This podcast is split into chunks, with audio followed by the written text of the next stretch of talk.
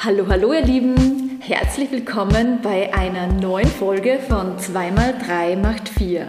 Mein Name ist Victoria, ich bin Gründerin der Agentur DigiReich und ich freue mich riesig, heute Thomas Würzburger als meinen Interviewgast begrüßen zu dürfen. Hallo Thomas. Servus Victoria, freut mich auch. Thomas, wir kennen uns ja von der gemeinsamen Ausbildung zum Neuromentaltrainer. Ich finde, das war eine echt tolle Zeit, die wir da gemeinsam erlebt haben in der Ausbildung. Und ja, ich habe dich jetzt als meinen Interviewgast eingeladen, weil du mir ganz speziell in Erinnerung geblieben bist. Warum ist natürlich eine sehr gute Frage. Ähm, ich würde sagen, weil einerseits du ja schon eine sehr jahrelange Erfahrung hast als Kommunikationstrainer und dann bist du in dieser Ausbildung drinnen gewesen und hast gesagt, du hast, hast auch hier noch sehr viel dazulernen können. Es ist doch wieder ein ganz anderer Bereich gewesen. Mhm. Das habe ich sehr spannend empfunden. Und ich habe dich wahrgenommen als einen Menschen, der sehr wertschätzend gegenüber anderen umgeht und du aber trotzdem ab und an die Dinge immer hinterfragst. Also das habe ich immer ganz spannend gefunden. Ja. Immer wieder mal so, die Hand, hast du die Hand gehoben und hast gesagt so, ah, aber wie kann man denn das, das jetzt genau verstehen? Also du bist ja Trainer, Vortragender, Unternehmensberater, du bist ja auch Autor von, von einigen Büchern und bist wirklich jahrelang im Bereich Management ähm, und Kommunikation tätig. Magst uns du vielleicht ein bisschen was von dir verraten? Ja, danke noch einmal für die Einladung. Ähm, ja, das ist richtig. Ich bin ähm, Trainer geworden. Allerdings äh, war das gar nicht so geplant. Ursprünglich bin ich Jurist und Wirtschaftswissenschaftler und habe nach dem Gerichtsjahr dann halt meine Jobs gehabt, so typischerweise in größeren Firmen, einer war Versicherungskonzern, wo ich Assistent vom Vorstandsvorsitzenden war. Ähm, dann bin ich ins Banking gekommen, das war dann in Frankfurt, also in einer sehr großen Bank, wo ich so als Relationship Manager zu tun hatte mit sehr, sehr großen ähm, Firmen, die also die, die Kunden waren. Ja, und äh, dann später habe ich wieder die Branche gewechselt, bin dann in die Energiebranche gegangen, ähm, war dann noch einmal in der Koordination mit zuständig bei einem Konzern, äh, wobei aber bei, der, bei, einer Tochter ich dann Geschäftsführer geworden bin. Mhm. Und äh, das war dann noch ein paar Jährchen. So, und irgendwann einmal war dann bei mir der, der Wunsch ganz groß da, äh, selbstständig zu werden und das am liebsten als Trainer. Ja, und so ist es äh, entstanden. Ähm, hat also viele Jahre gedauert, ähm, bis dann tatsächlich das, das so weit gereift ist, dass ich gewusst habe, so und jetzt ist der Zeitpunkt. Und wie war das dann? Wie bist du das angegangen? Und ja, das, das war, wie es halt der Zufall auch will. Ich war dann unzufrieden in dem alten Job. Ich habe gewusst, da habe ich keine, keine, keine wirkliche schöne Zukunft mehr, das kann es nicht sein. Ähm, und da habe ich damals, das ist ganz interessant gewesen, eigentlich war das sehr stark mit dem Projektmanagement behaftet, ähm, eine Ausbildung einmal genossen und habe immer wieder auch so ein bisschen in der Projektarbeit vorher schon zu tun gehabt, also schon in Frankfurt, dann natürlich auch im Energiebereich wieder in Österreich. Ähm, und da habe ich mich dann eben weitergebildet äh, in diese Projektarbeit, die eine sehr spezifische Arbeit für mich äh, immer schon bedeutet hat. Das hat mir auch gefallen äh, und da habe ich dann gemerkt, hoppala, da könnte man ja auch äh, Trainings machen. Und da bin ich in ein Netzwerk dann gegangen, habe dort angedockt und dann ist das eigentlich von heute auf morgen sofort geflutscht. Und dann habe ich das gemacht. Das ist mittlerweile nicht mehr mein wichtigstes äh, Standbein, aber immerhin immer noch auch aktuell. Mhm. Magst du vielleicht von deinen aktuellen Tätigkeiten ein bisschen erzählen? Du ja. sagst, der Vortragender, ähm, eben Autor von zwei Büchern. Mhm. Ähm, ja, äh, auch das hat sich natürlich alles entwickelt. Ich war dann also eben relativ viel so im Management beheimatet. Das hat man immer schon ja, zugesagt, aber es war jetzt nicht so meine intrinsische Motivation, dass mhm. ich sage, bah, das ist aber super cool. Ähm, das muss es jetzt sein, sondern da waren eher schon die Sozialkompetenzthemen. Das hat mir dann schon viel mehr Spaß gemacht, auch als Trainer. Und ich habe halt mit unheimlich vielen Leuten zu tun gehabt, die ich ausgebildet habe, Führungskräfte oder angehende Führungskräfte, junge Leute vor allem. Und da habe ich dann in mir das Wachsen gespürt, dass ich gewusst habe, das muss ich irgendwie niederschreiben. Mhm. Und das war ein Prozess über viele Jahre. Und da ist es dann zu dem Buch gekommen, Key Skills für die Generation Y, mhm. ähm, wo es eben dann darum geht, um eine erfüllte Karriere. Äh, was brauchst du dazu, dass du in der heutigen Arbeitswelt sozusagen gerüstet bist? Das war mein Wunsch, weil ich irgendwo das auch wieder zurückgeben wollte, was ich selber durchgemacht habe. Mhm. Ähm, und wie gesagt, mit sehr vielen Jungen einfach zu tun gehabt habe in Trainings. Ja, und so ist das dann gereift und dann ist das entstanden. Und in weiterer Folge habe ich dann die Agilitätsfalle geschrieben. Ähm, die Agilitätsfalle ist ähm, insofern dann ein Beweggrund gewesen, weil natürlich wir alle in einer VUCA-Welt ja jetzt leben. VUCA, also volatil, unsicher, komplex und Ambiguität, das ist das Kunstakronym, was wir ja kennen. Mhm. Naja, und äh, da ist es gar nicht so einfach, agil zu sein, wie so oft gefordert wird. Ja? Äh, Stichwort New Work und Agilität, was so paarweise sehr oft äh, verwendet wird. Und da war ich sehr kritisch. Also da war ich sehr kritisch, weil ich mir dann mit dem Thema auseinandergesetzt habe, was heißt eigentlich Agilität? Und ist es wirklich so erstrebenswert? Und so ist dann die Agilitätsfalle entstanden. Mhm. Sehr spannend. Ja, wie bei 2 3 macht 4 sprechen ja immer ganz viel über die Balance im Leben ja. und sprechen ja auch immer ganz viel zum Thema New Work und finden das auch ein super, super spannendes Thema. Jetzt hinterfragst du das Thema New Work ja auch zumindest ein Stück weit. Also warum sagst du, Agilität oder New Work ist nicht immer alles. Ja, ja es sind ja zwei verschiedene Themen. Mm, also absolut. nur wird halt ganz gern, jetzt sage ich mal, äh, auch so miteinander vermengt und dann auch als positiv verkauft. Ja. Ähm, also New Work ist meines Erachtens einmal grundsätzlich ganz was anderes als wie Agilität äh, kann aber natürlich zusammenpassen, weil natürlich agile Arbeitsformen in die Arbeitswelt von heute einfach ganz gut hineinpassen. Mm. Ähm, und naja, der New Work-Gedanke an sich, das finde ich immer ganz spaßig auch, weil der ist ja schon sehr ambivalent. Nicht? Äh, vor allem, wenn ich dann dieses Thema oft anschaue, was also äh, Work-Life-Balance anbelangt, was oft dann die oberste Zielsetzung ist. Mhm.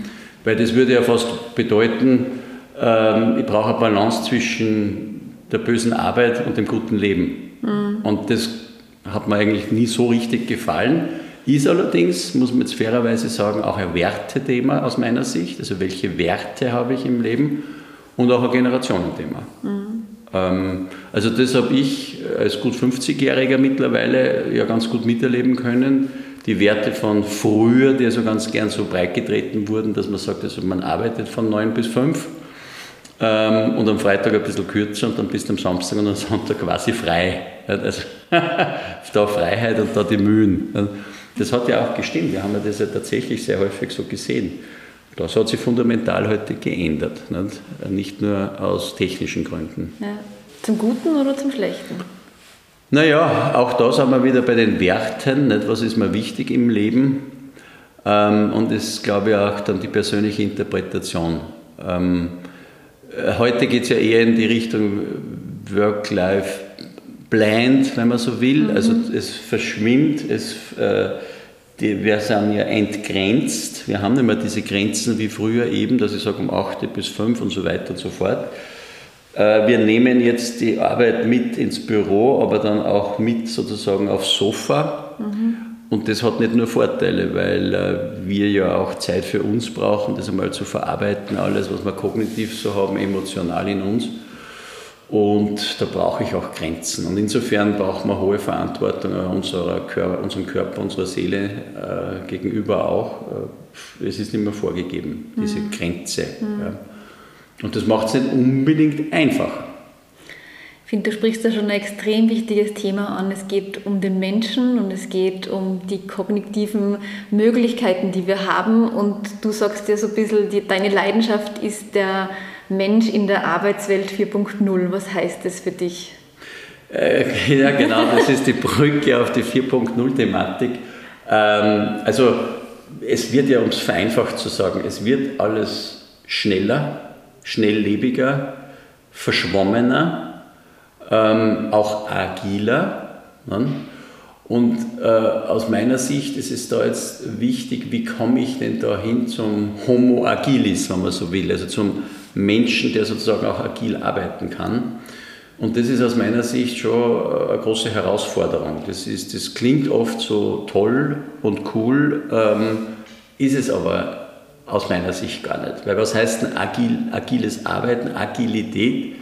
Per se bedeutet ja, du hast 100% den Kunden im Fokus, also zentral der Kunde, in einer volatilen Umgebung, wo sozusagen auch der Kundenwunsch heute A ist und morgen B und du musst dich komplett danach ausrichten. Das Zweite ist, äh, es fordert, dass du in Teams arbeitest. Das ist auch per se aber grundsätzlich was Begrüßenswertes, ähm, hat aber natürlich auch nach, Nachteile, die, die, sich, die es nach sich zieht.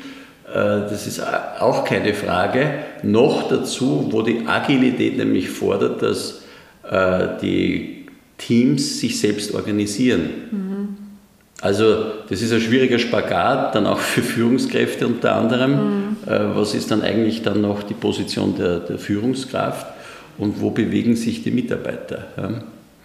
Also das ist auch, äh, sage ich mal, auch in der Selbstverantwortung dann ganz stark im Individuum, ähm, was früher vielleicht nicht so verankert war und so notwendig war. Siehst du, dass es Aufgabe ist von, von jedem selbst, sich da weiterzubilden, selber im Prinzip aktiv zu sein? Oder ist es eher Aufgabe vom Management, dann im Prinzip die, die, die Teams und die, die Mitarbeiter da auch auszubilden? Mhm. Naja, sowohl als auch. Mhm. Also wenn man wirklich in Richtung agile Organisation denken möchte, dann wird man aus meiner Sicht in Richtung lernende Organisation gehen müssen. Mhm. Das heißt also, du bist wirklich offen äh, in verschiedenste Richtungen ähm, und lässt aber dann auch deine Mitarbeiterinnen und Mitarbeiter in die Richtung, also sich weiterentwickeln. Ganz, ganz wichtig. Und natürlich äh, auch das Individuum selbst. Ähm, nicht zuletzt deshalb habe ich ja so ein Kompetenzmodell, was also sehr stark auch mit Persönlichkeitsentwicklung zu tun hat, entworfen, was auch in beiden Büchern ja auch vorkommt. Nicht?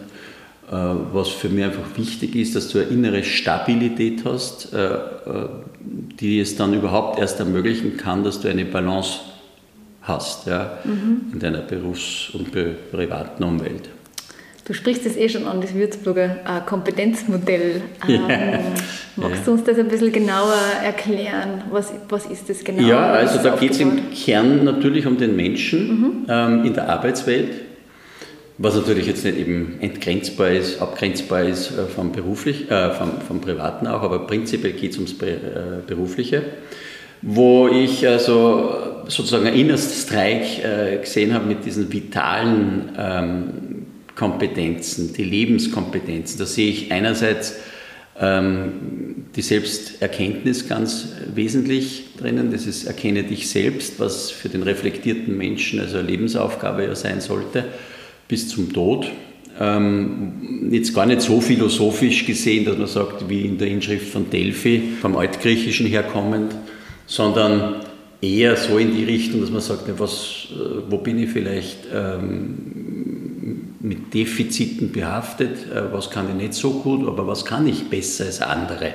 Dass ich einfach auch äh, ein Selbstbild, aber auch ein Fremdbild immer wieder ins Spiel bringe, was mich rückkoppelt ähm, und ich dann sozusagen mich ja immer wieder selber einschätzen lerne, was mich antreibt vielleicht, äh, was störend sein kann, was ich gut mache und weniger gut. Das ist Erkenne dich selbst. Das andere ist das intrinsisch Motivierende, zu, zu erleben, und sich selbst einmal zu prüfen, was motiviert mich von innen. Also was taugt mir, wie wir in Österreich sagen, taugen, ne?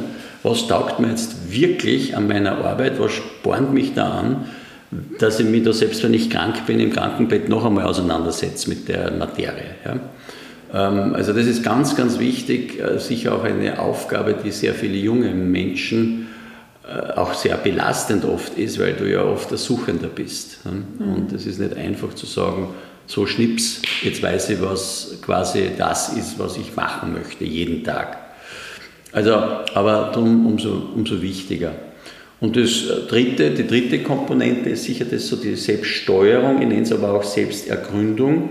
Das hat also mit der Bedürfniswelt in uns zu tun und dann mit den, mit den Gefühlen ähm, wo ich sozusagen mich selbst auch wahrnehmen kann, bewusster, dass ich sehe, also äh, hoppala, jetzt gibt es eine Alarmglocke, ein Gefühl wie, was weiß ich, ich habe Angst mhm. äh, oder Wut in mir und dann aber auch so weit das ergründen kann, darum dieses Ergründen, äh, welches Bedürfnis vielleicht verletzt ist, dass jetzt gerade dieses äh, sozusagen dieses Angstgefühl da ist. Mhm. also das ist ganz wichtig, so als auch für einen selbstregulierenden Effekt, ähm, dass du alle drei Komponenten sozusagen in dich vereinst, ja, um eine mhm. gewisse Balance in der Arbeitswelt überhaupt zu haben. Das ist so die, Grund, die Grundbasis, ist aber noch nicht alles sozusagen mhm. in der VUCA-Welt. Mhm. VUCA-Welt ist, finde ich, nochmal ganz ein gutes ähm, Stichwort. Jetzt ist ja eigentlich auch das Thema, jetzt möchte ich es nicht wieder vermischen, Agilität und New Work, aber was wir doch ein bisschen vermissen in diesen neuen Konzepten ist so das Thema Stabilität, Zugehörigkeit, Orientierung, wo man halt wirklich so diese klassischen hierarchischen Ebenen von früher kennt, wo es einfach eine Führungskraft gibt. Ähm, das steht ja doch so ein bisschen im Widerspruch mit den neuen Arbeitsweisen.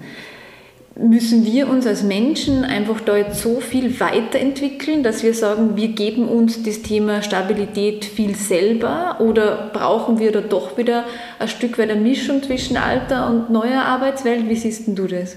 Also es, es verlangt auf jeden Fall mehr Reife ab. Mhm. Ja, also es verlangt sicher mehr Reife, Selbstverantwortung ab, diese Arbeitswelt von heute weil ja auch die Selbstständigkeit da ist. Also äh, du bist ja nimmer so observiert, wie es früher war. Wie gesagt, du kommst um acht oder neun rein und dann bist du um fünf weg und du bist sozusagen immer mehr oder weniger observiert und kontrolliert.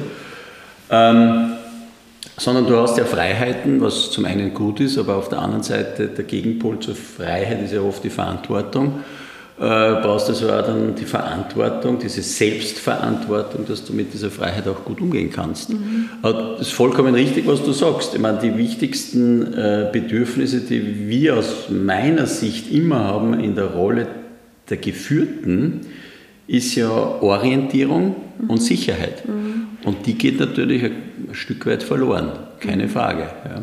Sowohl die Sicherheit als auch die Orientierung. Und das macht es uns ja auch nicht einfacher. Ja, nicht wirklich, ja. Was ich da immer extrem spannend finde in dem Zusammenhang ist so auch das Thema Agentur der Zukunft. Ja, dadurch, dass ich jetzt halt mein, mhm. meine eigene Agentur habe, spreche auch immer mit sehr vielen anderen großen und kleinen Agenturen darüber. Auch in vielen so größeren Konferenzen ist das Thema, wie sieht das Agenturmodell der Zukunft aus. Da wird auch ganz viel darüber gesprochen, weil das ist jetzt schon die Art und Weise, wie ich arbeite. Mir geht es jetzt nicht darum, dass ich sage, ich baue irgendwann einmal ein riesen, riesengroßes Team auf und habe alle Kompetenzen und alle Personen und Rollen ähm, in der Agentur, sondern ich hole mir für die unterschiedlichsten Projekte die Experten dazu, die auch zum jeweiligen Kunden und zum Projekt passen. Ja habe da einfach ein riesengroßes Netzwerk, wo ich weiß, der, der Texter oder die Texterin passt hier besser, da im Prinzip der Fotograf oder Filmer. Also habe im Prinzip, schaue immer, dass ich einfach so das beste Team für das, für das Projekt zusammenstelle. Mhm. Aber kann das die Zukunft sein, dass wir dann alle irgendwie selbstständig sind und, und als Freelancer tätig sind und dann, dann haben wir ja auch immer diesen Hunger und ich brauche brauch wieder einen Auftrag und ich brauche wieder einen Auftrag und ähm, suche dann auch wieder Stabilität und Sicherheit, von dem wir gerade gesprochen haben. Das heißt, wie siehst du so dieses Agenturmodell oder vielleicht münzen wir es auch auf Unternehmen um? Ja? Also wie können eigentlich dann auch Unternehmen zukünftig erfolgreich sein? Oder das richtige Team zusammenstellen? Also, äh, da war jetzt viel drin in der Frage. Ja, ja. Also ich finde ähm, diesen Teamgedanken ja grundsätzlich natürlich schon einmal den richtigen.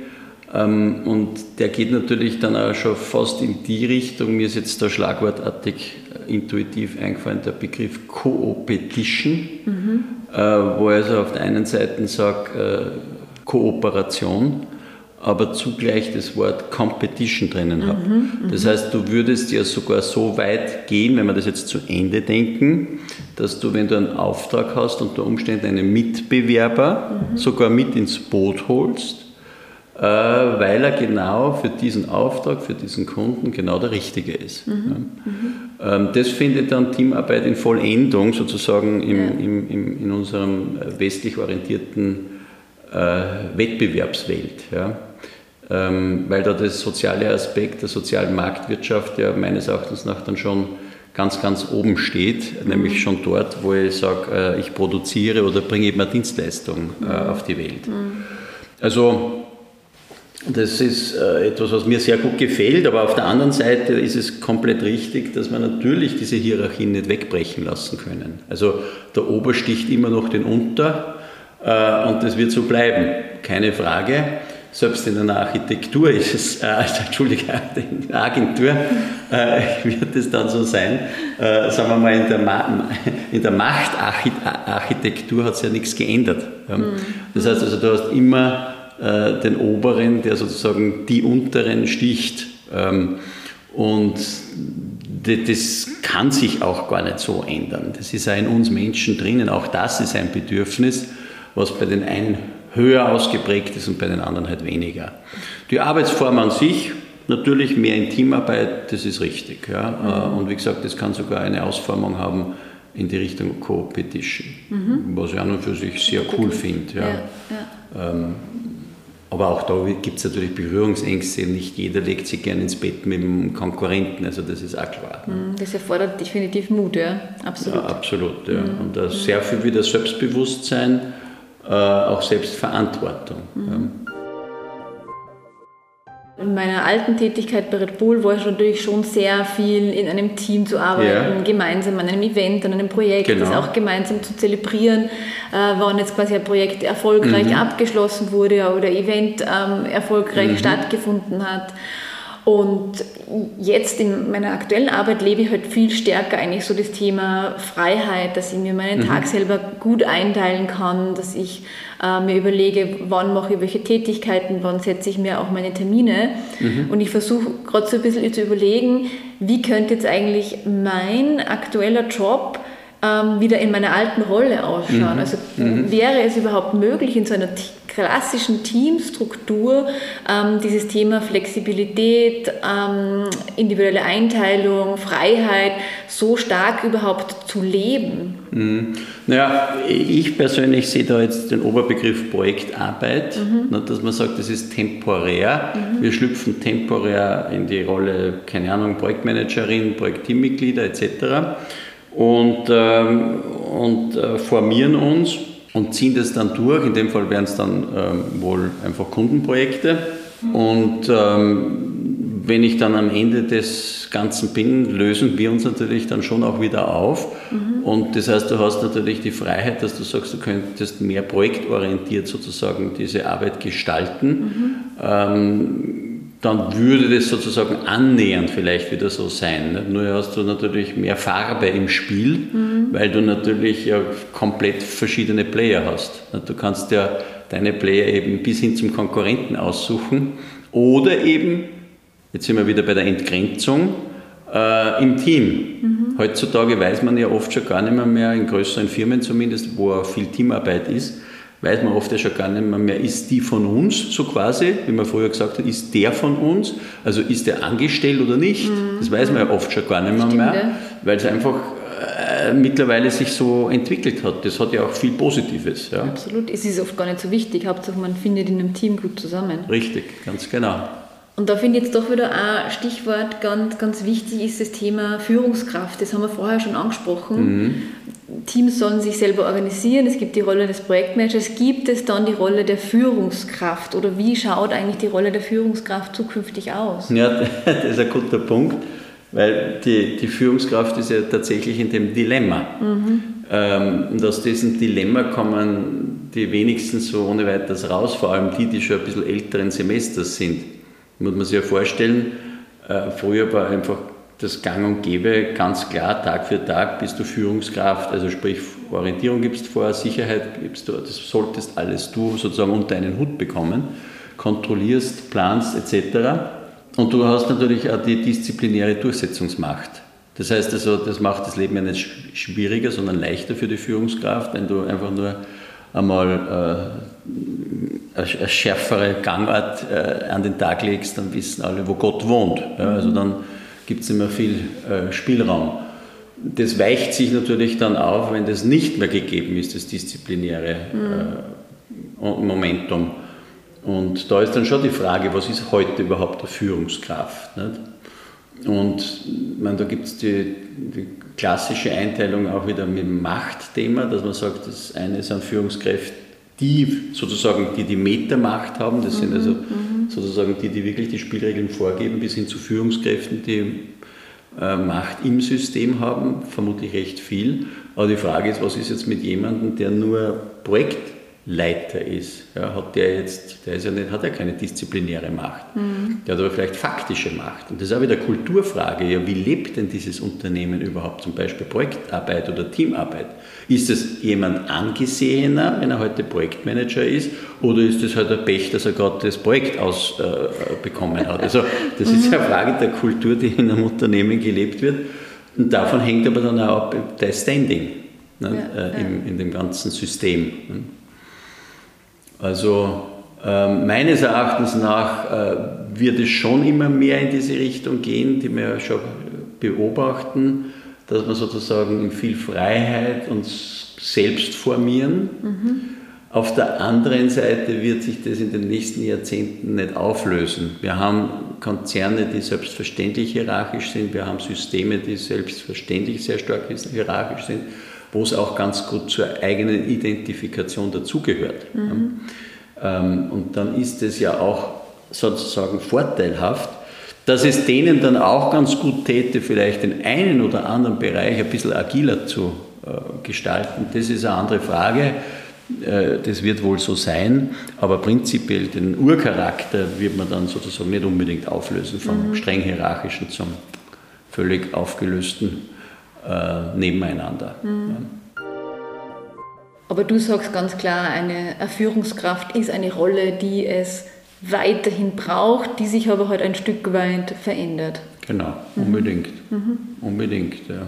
Und diese Bedürfnisse haben wir ja auch in der geführten äh, Position immer. Nicht? Also wie gesagt, Sicherheit, Orientierung, wir brauchen das ja. Ähm, und äh, insofern ist das ja auch gut so. Wir sind nicht alle gleich gestrickt. Mhm. Ich kann nicht von jedem erwarten, dass er jetzt super agil immer Ergebnisse liefert. Mhm. Die einen brauchen, können das, ja, die haben diese, diese Möglichkeit der Autarkie und äh, Reife, dass sie das selber schaffen und andere müssen da immer noch geführt werden, ja, für jeden Handgriff vielleicht, weil sie das einfach so brauchen. Sind aber trotzdem wertvolle Mitarbeiter, keine mhm. Frage. Ja. Super spannend. Also da sprichst du jetzt auch wieder ein Thema an, Unternehmenskultur, wo es auch dann wirklich um die Menschen selber geht, ums Individuum auch geht. Ähm, dass einfach jeder anders ist. Der eine braucht die Führungskraft mehr, der andere weniger. Was glaubst du, wie kann eine Unternehmenskultur der Zukunft ausschauen, die erfolgreich ist? Oder kann man das so pauschal nicht beantworten? Also so pauschal ist es natürlich schwierig. Wünschenswert wäre, wenn man diesen Nachhaltigkeitsgedanken vielleicht damit hineinbringt, also nachhaltig erfolgreich. Dann denke ich, muss man schon in Richtung, äh, ich habe es glaube ich vorher erwähnt, so lernende Organisation gehen. Mhm. Dass wir wirklich wegkommen von dieser Fehlerkultur, so quasi der Erste, der sich bewegt äh, und einen Fehler gemacht hat, der hat schon verloren. Ähm, das heißt, dass wir auch zulassen können, dass es Fehler gibt. Das ist Try and Error mhm. Prinzip. Das wird sicher wichtiger werden. Ähm, nur diejenigen, die sich bewegen, können was gestalten, aber machen natürlich auch Fehler. Wie kann es denn anders sein? Es kann ja nur so sein.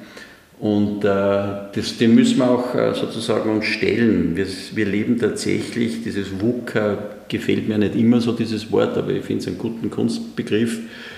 Äh, und erst seit, äh, seitdem wir Corona haben, wird es auch geglaubt, dass wir mhm. wirklich in VUCA leben. Mhm. Das heißt, es ist so komplex geworden und so unsicher, dass das, was wir heute als Antwort für Problemstellung gefunden haben, morgen nicht mehr stimmen muss. Mhm. Das ist tatsächlich unser Dasein mittlerweile. Und das erschüttert uns teilweise. Ähm, wir wollen geführt werden von Politikern und am nächsten Tag beklagen wir sie schon. Die einen, weil sie sozusagen dir endlich die Orientierung gegeben haben und die Sicherheit und die anderen, die das glauben, die Freiheit ist genommen worden. Ähm, und in diesem Umfeld haben wir also sozusagen sehr häufig leider und Gott sei Dank, wie man das sehen will, zu tun. Und da wird es für Führungskraft immer noch schwieriger. Mhm. Thomas, aber jetzt vielleicht ein bisschen zu dir.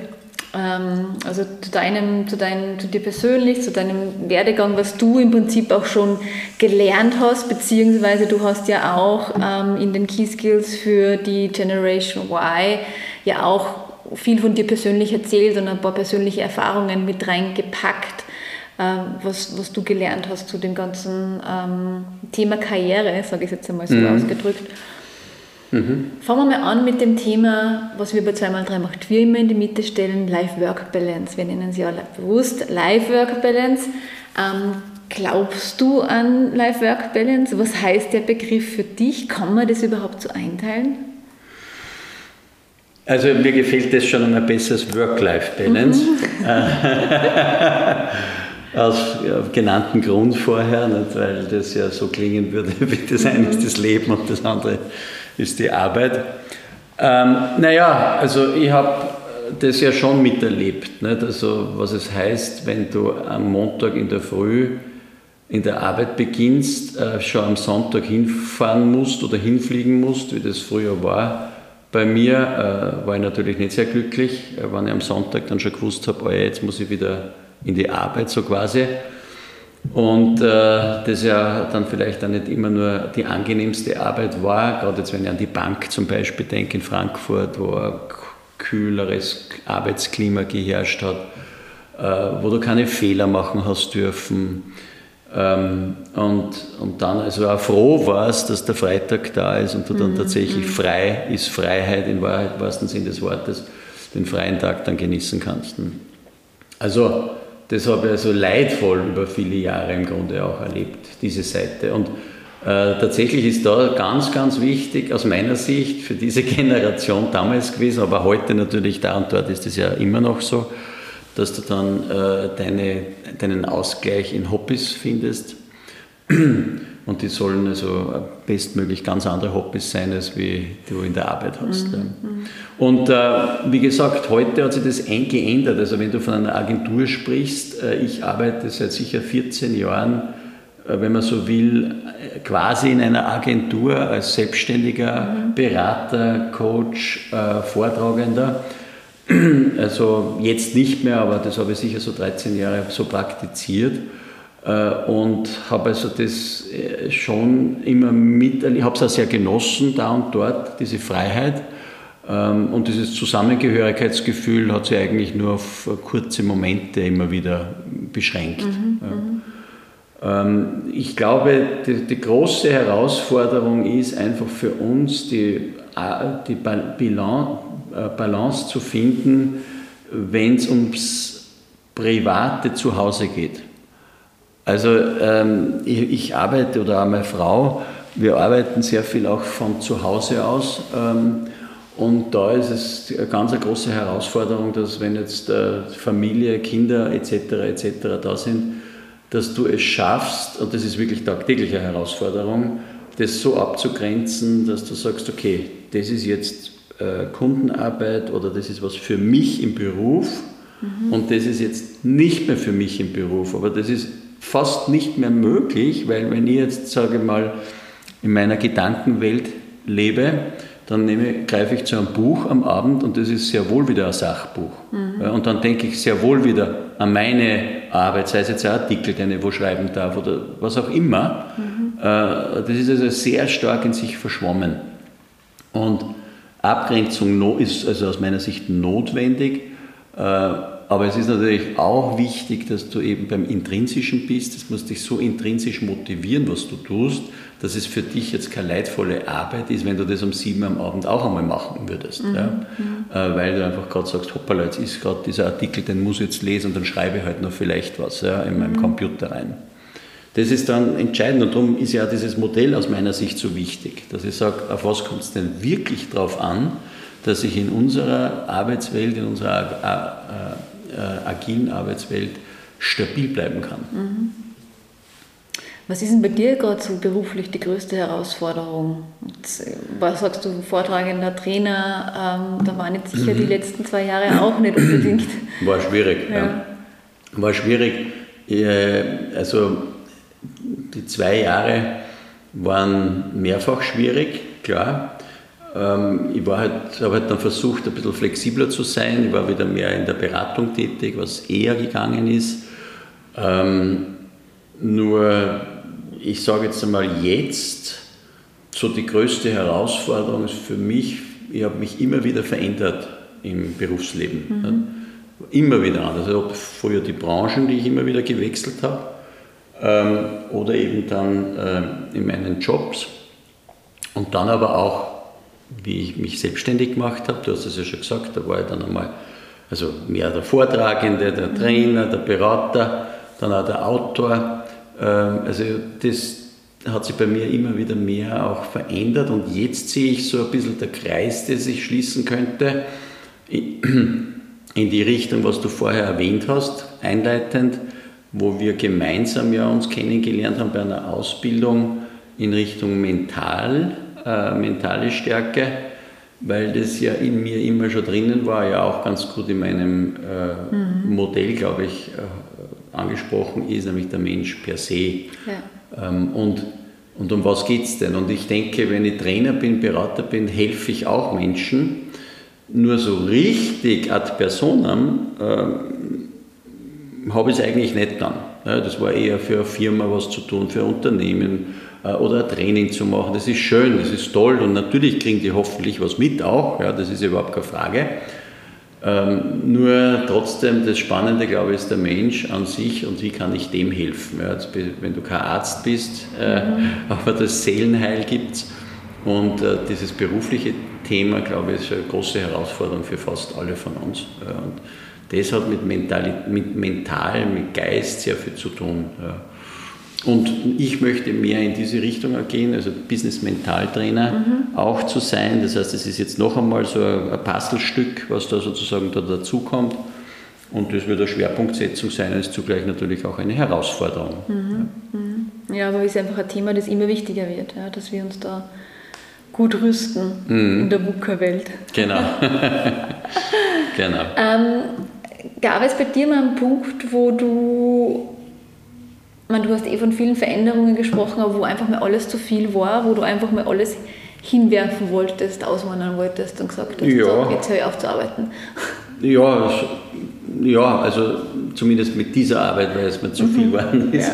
Ja. ja. ganz sicher, das war ähm, tatsächlich da bestimmt die Phase in Frankfurt dann einmal. Mhm. Ja.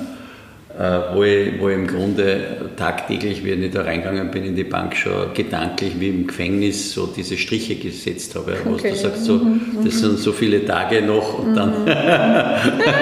Ähm, und, und natürlich äh, damit einhergehend diese intrinsische Motivation, die komplett gefehlt hat. Äh, mhm. Eher die Selbsterkenntnis, dass ich ja gar nicht der Zahlenmensch bin. Und was tut ein Mensch, der kein Zahlenmensch ist, in einer Bank? Mhm. mhm. Und sehr gute Frage, ja. ja, ja. Absolut. Und das ist eben mhm. eher dieses Missverständnis, was ist Karriere, was mhm. sozusagen in mir sicher drinnen war, auch mhm. durch meine Sozialisation. Das quasi mir war klar, ich werde Karriere machen. Und Karriere war früher im klassischen Sinn. Also du mhm. wirst ganz sicher äh, in einem System, in einer Organisation da diese Leiter, hierarchische Leiter hinaufsteige und irgendwann bist du halt da irgendwo oben oder ganz oben. Ne? Ähm, und, und, da nützt du mal jede Möglichkeit. Nur, wie gesagt, äh, in dem Fall hat das nicht ganz zusammengepasst. Du musst halt ein paar Mal auf die Nase fallen. Mhm. ähm, und dann hast du die Selbsterkenntnis eben, was mache ich vielleicht nicht so gut. Ja. Und da war sicher sowas wie eine große Überforderung, keine Frage. Ja. Jetzt hast du von der intrinsischen Motivation viel gesprochen. Ähm, wie motivierst du dich für die Arbeit? Naja, äh, wenn du intrinsisch motiviert bist, brauche ich mich nicht mehr so wahnsinnig groß. Aber es stimmt, äh, also was motiviert mich bei der Arbeit, das ist äh, ganz sicher, wenn ein Auftrag da ist. Mhm. ähm, und ansonsten, wenn jetzt weniger los ist, was es ja auch gibt, dann muss ich mich selber irgendwie so ein bisschen, äh, ich sage jetzt mal nicht zwingen, aber zumindest da selber hinführen mhm. äh, in Richtung Selbstführung, dass ich mir wirklich sage, okay, was machst du morgen? Mhm. Ja, und das sind meistens dann nur zwei, drei Punkte. Ähm, aber das motiviert mich dann. Mhm. Und selbst wenn ich dann am nächsten Tag äh, im Office dann bin oder im Homeoffice, ist ja ganz egal, wo ich halt dann die Sache erledigen will, dann kann es auch sein, dass ich äh, vielleicht gar keine so eine Lust habe für das. Aber wenn das bei mir im Kalender steht oder wenn ich mir das aufgeschrieben habe, die zwei Punkte machst, mhm. irgendwie mache ich es dann auch. Mhm. Ja, das ist immer ganz witzig, aber das ist für mich so ganz ein wesentlicher Teil der Selbstorganisation, aber auch Motivation. Mhm. Und wie gibst du dir dann auch so ein bisschen das Gefühl, dass du sagst, ich habe jetzt auch genug geschafft für heute? Weil oft, wenn man einen Auftrag hat, dann will man mehr und das sehr perfektionistisch angehen. Aber irgendwann hat man doch den Punkt, irgendwann ist Schluss oder irgendwann muss man halt sagen, jetzt lasse ich den Bleistift fallen. Ja, das ja. muss jetzt nicht immer Punkt 5 sein, das haben wir auch schon gehört. Er kann auch mal am Abend sein, aber ja. Hm. Naja, ähm, das ist beim Kunden ist es eh klar, weil wenn ich jetzt ein Training mache, dann, ist, dann gebe ich mein Bestes und dann ist aber auch Schluss. Ja, wenn das vorbei ist, ist es vorbei, dann steht man noch zur Verfügung für Fragen und wenn was später auch noch kommt, ist es auch okay. Aber im, im, im Grunde ist es dann gelaufen. Schwieriger ist es ja eher im täglichen, äh, wenn du jetzt vielleicht selber äh, mal eine Woche wirklich im Homeoffice bist ja, mhm. und jetzt nicht den Austausch vielleicht sogar genießt wie im mhm. Coworking Space. Mhm. Ähm, da ist es, finde ich, dann eher schwierig und da ist es für mich immer wichtig, so gewisse Zwischenetappen zu haben. Das und das machst du. Ähm, und dann irgendwie kurz selber belohnen. Ja, ob das jetzt ein, ein kurzer Kaffee ist, den ich brauche, äh, oder einmal eine Schokolade oder irgendwas, äh, oder ich gehe mal in die Sonne kurz. Ähm, das ist immer, immer schon so gewesen. Das war in meinen Studien auch schon so, mhm. dass ich da ähm, so Etappen brauche, ja. um wieder frei zu sein. Und dann geht es wieder weiter. Ja. Hast du so noch weitere Arbeitshacks und Routinen, die du erfolgreich anwendest und mit uns teilen kannst? Ja, Arbeitsroutinen ist für mich schon immer so ziemlich zur gleichen Zeit aufstehen. Mhm. Ähm, ist für mich speziell, das ist meine Eigenheit, ich brauche einmal meine Zeitung in der Früh, wenn es nur irgendwie geht. Also mhm. da stehe ich lieber dann noch eine Stunde früher auf und tue irgendwie die Zeitung da durchblättern. Mhm. Auch noch sehr analog. Ja? Also das ist jetzt nicht digital mhm. bei mir, sondern das liebe ich einfach, äh, dass ich das, da freue mich schon regelrecht, ja, schon im mhm. Bett, wenn ich, das, wenn ich das machen kann. Ähm, also nur geht das natürlich nicht immer, aber wenn das möglich ist, dann tue ich das. Und dann äh, brauche ich unbedingt Kaffee. Ja, also das ist ganz wichtig mhm. und das auch zwischendurch. Ähm, und ja, und ansonsten ist es dann bei mir persönlich so, dass bei mir dann die das ist übrigens aber wissenschaftlich erwiesen, dass man sozusagen das alles am Vormittag unterbringen sollte, was ja wirklich also ja. An, auch anstrengend ist vom Gehirn her, mhm. äh, weil dann flaut das bei mir ab. Also dann muss ich auch essen, ja, ich muss dann was essen, sonst wäre das sehr unrund.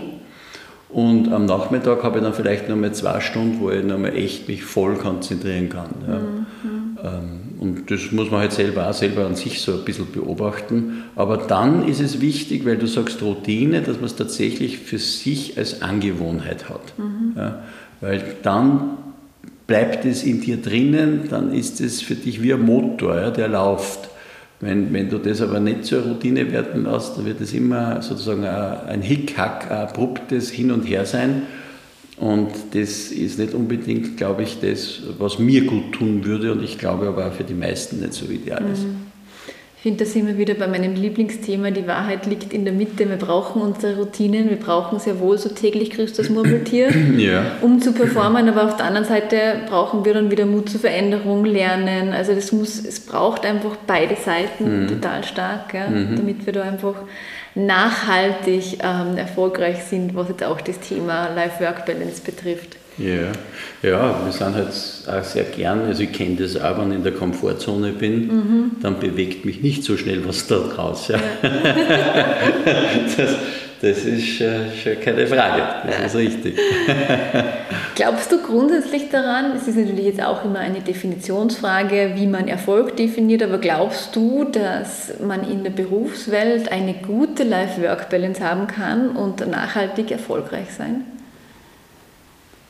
Naja, wie du richtig sagst, die Frage ist ja schon mal, was ist ein Erfolg? Mhm. Ähm, also ein, der Erfolg kann auch einmal ein Misserfolg sein, ist auch ein Erfolg. Mhm. mhm. Äh, und dann ist wieder die Frage, was interpretiere ich wirklich als Erfolg?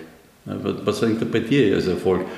Ähm, ist es der Ruhm, das die Anerkennung durch andere oder ist es eben, weil ich mich selber befriedigt fühle in dem, was ich getan habe? Mhm. Ähm, und dann ist mir das wieder vielleicht bis zu einem gewissen Grad sogar ziemlich egal, was die anderen sagen.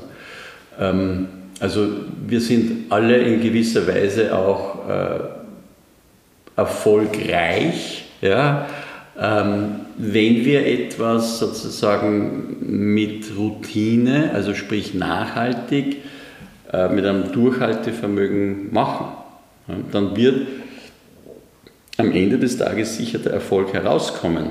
Das kann aber auch ein Misserfolg sein. Mhm. Ja. Mhm.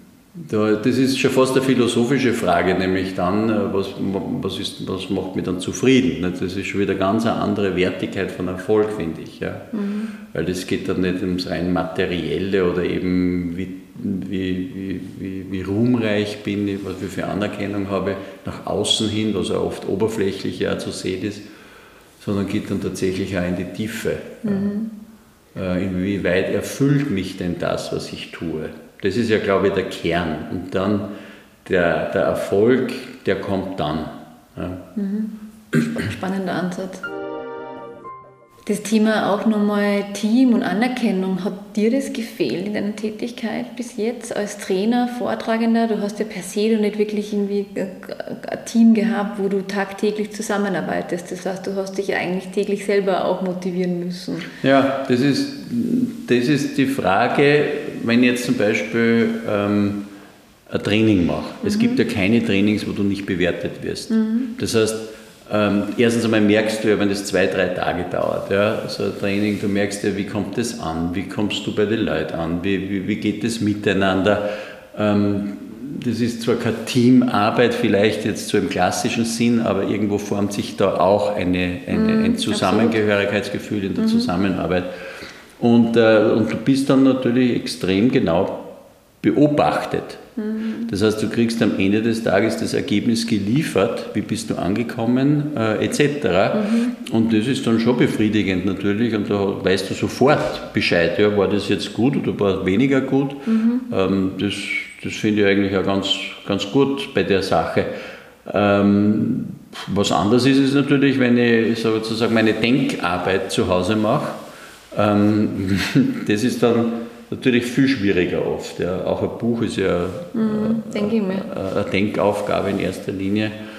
Und äh, ja, wenn du da in dich gehen musst die ganze Zeit und sozusagen äh, die Dinge philosophierst, analysierst und dann auch niederschreibst, das ist immer auch ein Ringen mit sich. Ja. Mhm. Manches Mal geht es leicht, weil es ja eine kreative Arbeit ist, und manches Mal geht es eben nicht so leicht. Ja. Mhm. Spannend, ja. Da kann man sich schwierig eben tagtäglich dann die, ja, Anerkennung, die Anerkennung zu bekommen, genau, wir, nach der genau. wir ja auch irgendwo streben. Gell? Hast du da irgendein Vorbild? Ähm, also kennst du in der Wirtschaft jetzt irgendwie eine Person oder Persönlichkeit, wo du sagst, bah, zu der oder zu dem schaue ich irgendwie auf oder die, die, die steht auch so ein bisschen fürs Thema Life-Work-Balance? Also jetzt niemanden so berühmten, mhm. habe jetzt nicht. Ähm, aber in meinem Freundeskreis, Bekanntenkreis durchaus, wo ich einfach merke, die haben einen super Ausgleich. Mhm. Ja, also tigern sich vielleicht rein in die Arbeit, weil es halt ihr Element ist, weil es mhm. ihnen taugt. Äh, natürlich manchmal auch äh, vielleicht zu viel da und dort, mhm. aber dann einen lässigen Ausgleich haben, sei es im Sport äh, oder wo auch immer. Das gefällt mir immer recht gut. Also das habe ich durchaus, das beobachte ich schon tagtäglich oder sagen wir mal regelmäßig in meinem Freundes- und Bekanntenkreis. Mhm. Und das finde ich schon immer sehr, sehr gut. Ja, sehr viel schöner, ja. wenn man die Personen näher hat. Ja. ja, und vor allem, wenn, wenn das von einer berühmten Persönlichkeit ist, wir kennen die ja in Wahrheit genau, gar nicht. Wir, wir haben ja keine Ahnung, ja, das stimmt. Hm. Äh, Thomas, zum Abschluss vom Interview habe ich noch ein paar so Rapid-Fire-Questions für dich, beziehungsweise Sätze, wo ich dich bitten würde, die einfach zu vervollständigen, mhm. wenn du bereit bist. Ja, schauen wir mal. Nummer eins, Life-Work-Balance bedeutet für mich? In, also für mich äh, Work-Life-Blend.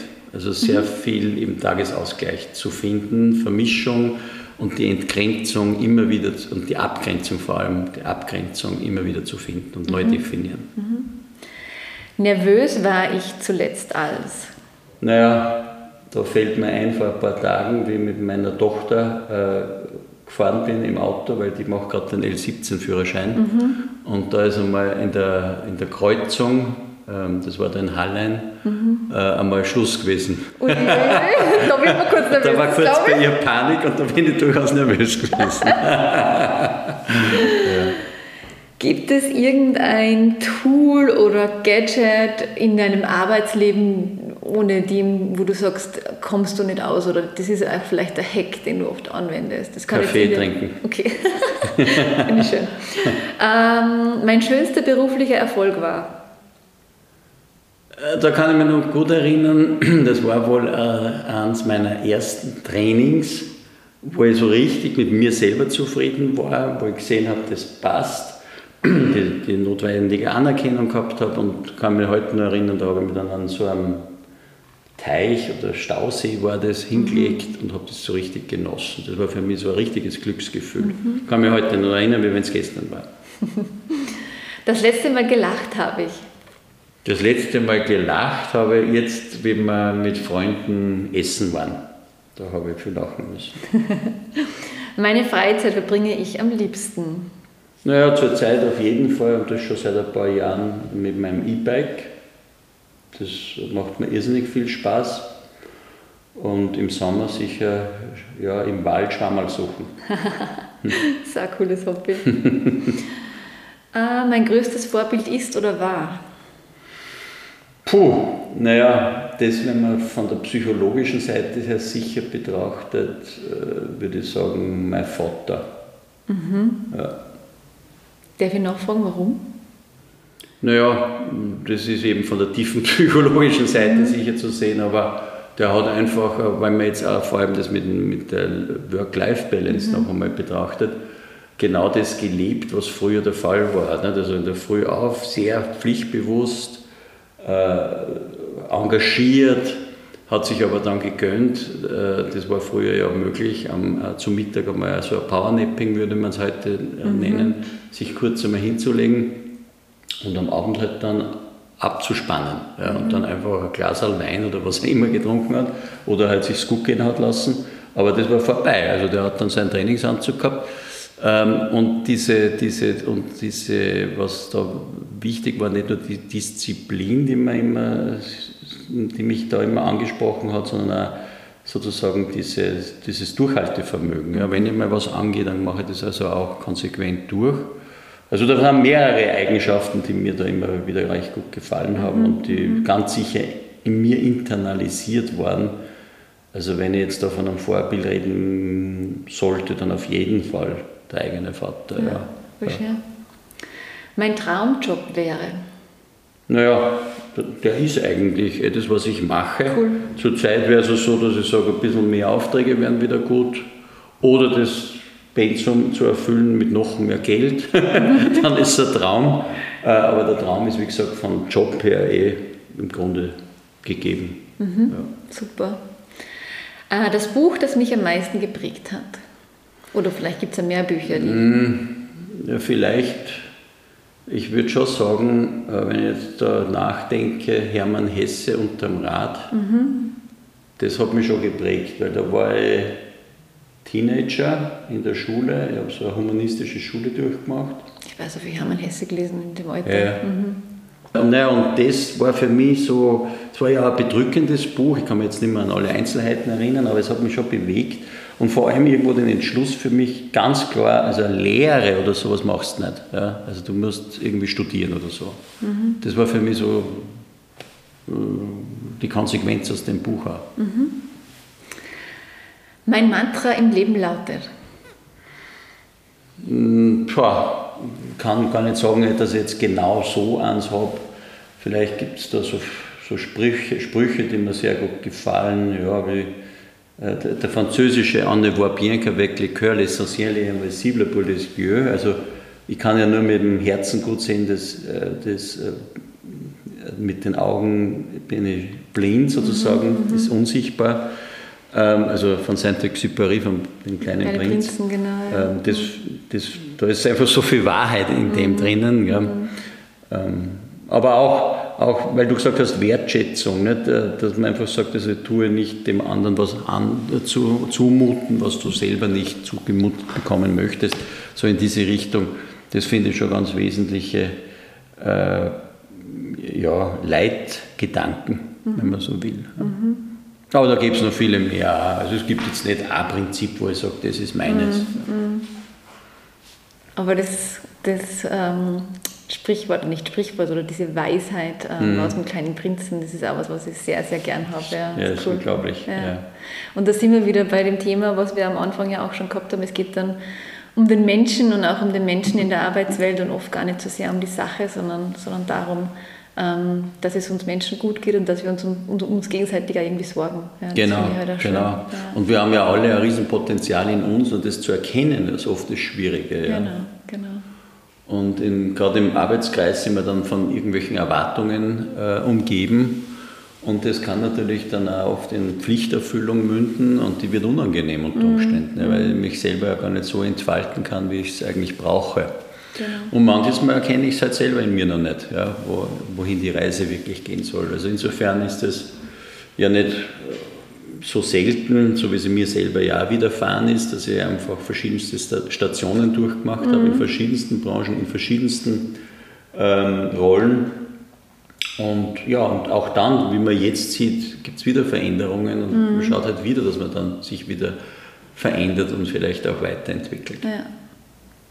Super. Mhm. Thomas, vielen, vielen herzlichen Dank für die ganzen Insights und Tipps, auch dass du uns ein bisschen was von dir persönlich erzählt hast ja, und da so ehrlich und authentisch warst. Das schätze ich sehr und vor allem ähm, dein Wissen, ähm, auch ein bisschen was aus deinen Büchern erzählt hast, war sehr inspirierend.